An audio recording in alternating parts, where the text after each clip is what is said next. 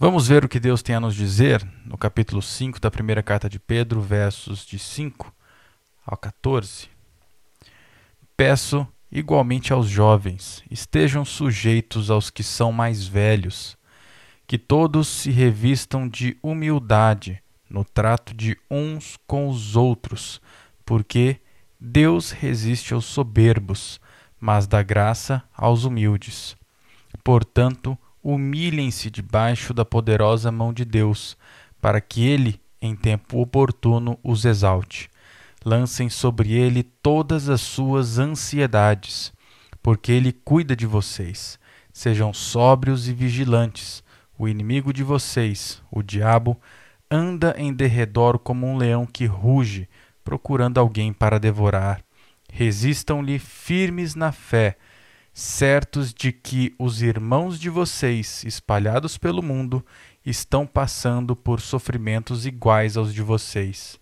E o Deus de toda a graça, que em Cristo os chamou à sua eterna glória, depois de vocês terem sofrido por um pouco, ele mesmo irá aperfeiçoar, firmar, fortificar e fundamentar vocês. A ele seja o domínio para sempre. Amém. Por meio de Silvano, que considero um irmão fiel, escrevo para vocês de forma resumida, exortando e testemunhando que esta é a genuína graça de Deus. Continuem firmes na graça. Aquela que se encontra na Babilônia, também eleita, manda saudações, e o mesmo faz o meu filho Marcos. Saúdem uns aos outros com um beijo fraterno. Paz a todos vocês que estão em Cristo. Amém? Oremos. Aqui nós estamos caminhando para o final da primeira carta de Pedro. Nessa passagem, Pedro vai trazer uma exortação final e então finalizar a sua carta. Vamos começar analisando o verso de número 5. Peço igualmente aos jovens estejam sujeitos aos que são mais velhos, que todos se revistam de humildade no trato de uns com os outros, porque Deus resiste aos soberbos, mas dá graça aos humildes. No devocional anterior, nós vimos a respeito dos presbíteros, dos líderes da igreja. Aqui, Pedro está orientando os mais jovens a serem respeitosos e a aceitarem a exortação que vem da liderança da igreja que eles estejam, que os jovens, os mais jovens estejam sujeitos aos mais velhos. Nós devemos ter respeitos pelos mais velhos, respeitar a liderança da igreja.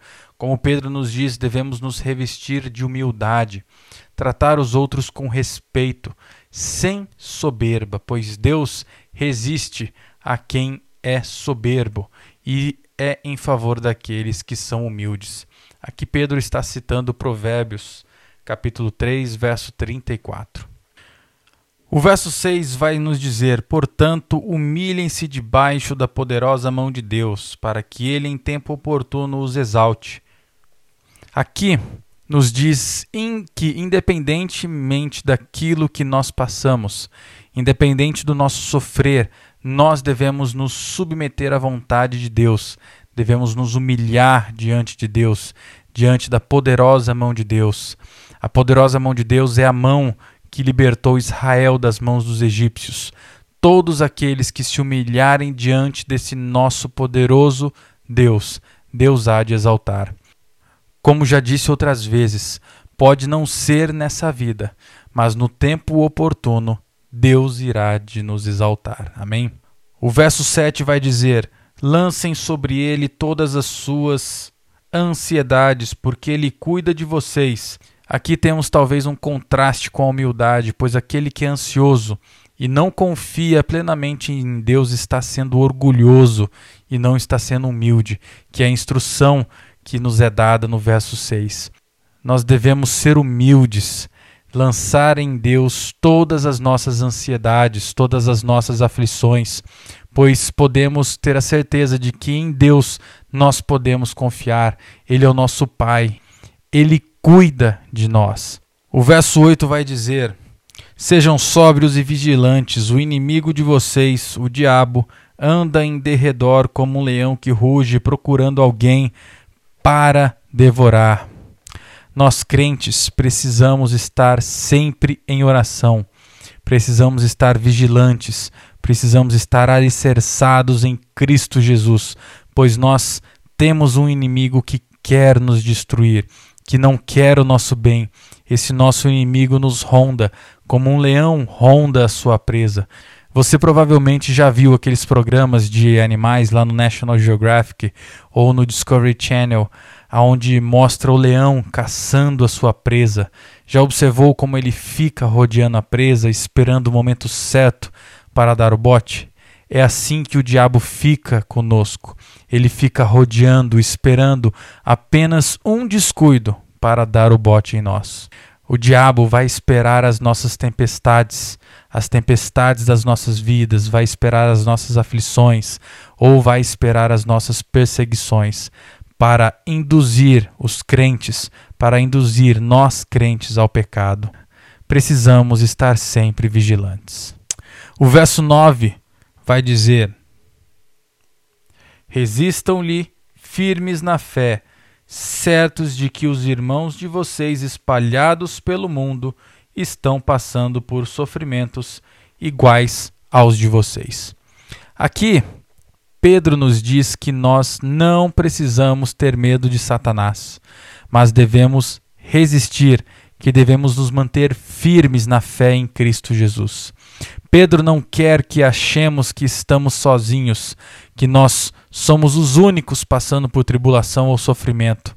Aqui ele nos diz que nós não somos os únicos a passar por tribulação ou sofrimento. Em outros lugares do mundo também encontraremos pessoas que estão passando por tribulações e passando por sofrimentos iguais aos nossos. Devemos ter bom ânimo, pois nunca estamos sozinhos. O verso 10 vai continuar dizendo: E o Deus de toda a graça, que em Cristo os chamou à sua eterna glória, depois de vocês terem sofrido por um pouco, ele mesmo irá aperfeiçoar, firmar, fortificar e fundamentar vocês. Aqui nos diz que todas as bênçãos da graça de Deus Pai para conosco, através de Cristo Jesus, são para a glória que há de vir quando Cristo voltar em glória para buscar a sua igreja. Então, não mantenham o foco na tribulação e não mantenham o foco no sofrimento, porque tudo isso é passageiro. Aqui Pedro fala: depois que vocês terem sofrido por um pouco, o que é esse sofrimento diante da eternidade que há de vir em Cristo? Ou seja, Pedro enfatiza aqui por um pouco é um curto período de tempo, porque quando estivermos na eternidade não teremos mais sofrimento, não iremos mais sofrer, não iremos mais pecar, porque estaremos na glória com Cristo Jesus. Amém? E o verso 11 vai dizer: A Ele seja o domínio para sempre. Amém. Aqui diz que novamente não precisamos temer Pois quem está conosco é o Deus Todo-Poderoso, é o Deus soberano, aquele que reina e reinará por toda a eternidade. Amém? E dos versos de 12 a 13, Pedro traz os cumprimentos à igreja e se despede daquela igreja. Então, meus irmãos, que possamos respeitar os líderes da nossa igreja, as pessoas mais velhas, que possamos respeitá-las conforme Pedro nos ensina, que possamos entender que, mesmo em meio aos nossos sofrimentos e em meio às nossas tribulações, nós não estamos sozinhos. Não estamos sozinhos porque Deus não nos abandona e também não estamos sozinhos porque não somos os únicos que estamos sofrendo e passando por tribulação nesse mundo. Vamos estar sempre vigilantes, vamos nos manter em oração e nos manter firmes na leitura da palavra de Deus, pois o diabo fica nos rodeando, esperando apenas um descuido, fica esperando uma brecha para nos tentar e nos fazer cair em pecado. Amém?